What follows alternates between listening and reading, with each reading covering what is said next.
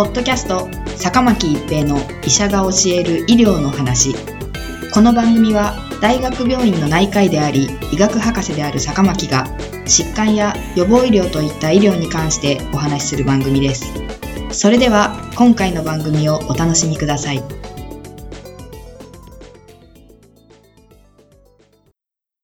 皆さんこんにちは、坂巻一平です。ポッドキャスト、坂巻一平の医者が教える医療の話。今回は新型コロナウイルス再感染です。新型コロナウイルスの流行が2019年末から始まり、これまでに世界ではおよそ7億6千万人の感染者が報告されています。流行から時間が経つにつれ、再感染する人の割合も増えてきています。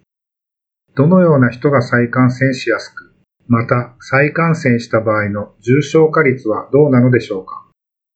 新型コロナウイルスに感染すると免疫ができるため、一度新型コロナウイルスに感染すると、しばらくの間は感染しにくくなります。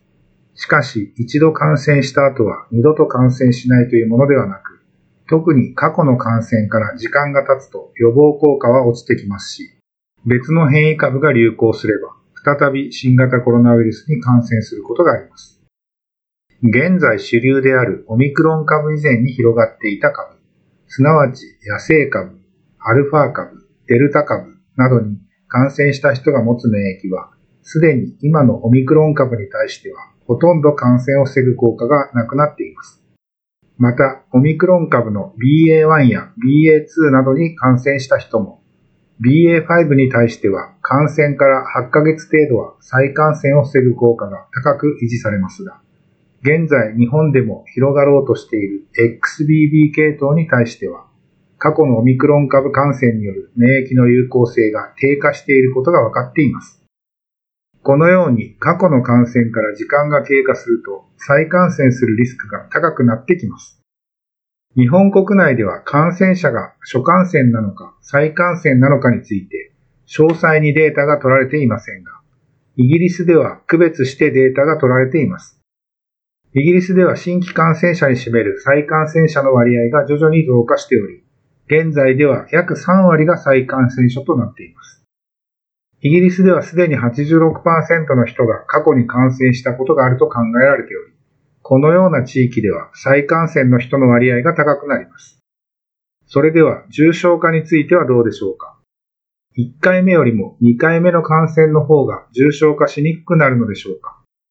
これについてはいくつかの結論の異なる研究結果が出ています。カタールで行われた研究では、初感染の6095人と再感染の1300人の重症度が比較されていますが、再感染では重症化リスクが90%低くなり、死亡者は1人もいなかったという結果でした。イギリスの研究では386万人の初感染者と1万4000人の再感染者の重症度を比較し、再感染の方が死亡リスクが61%低かったという結果でした。一方で、アメリカ退役軍人省の電子カルテのデータを解析した研究では、再感染した人の方が死亡リスクが2.17倍、入院リスクが3.32倍になるという相反する結果となっています。ただし、この研究については退役軍人病院のデータであり、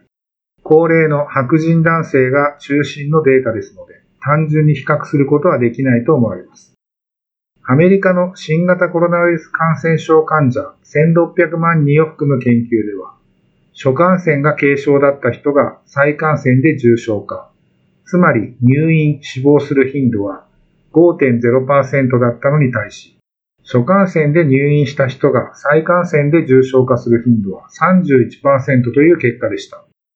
つまり、初回で重症化した人は再感染でも重症化しやすいということになります。重症化リスクの高い人にとっては再感染が危険であることは間違いがなさそうです。重症化リスクの高い人やこれまでに感染した際に重症化した人は再感染しないに越したことはありませんし、再感染時の重症化を防ぐためには、ワクチン接種も考慮していただくことも必要かもしれません。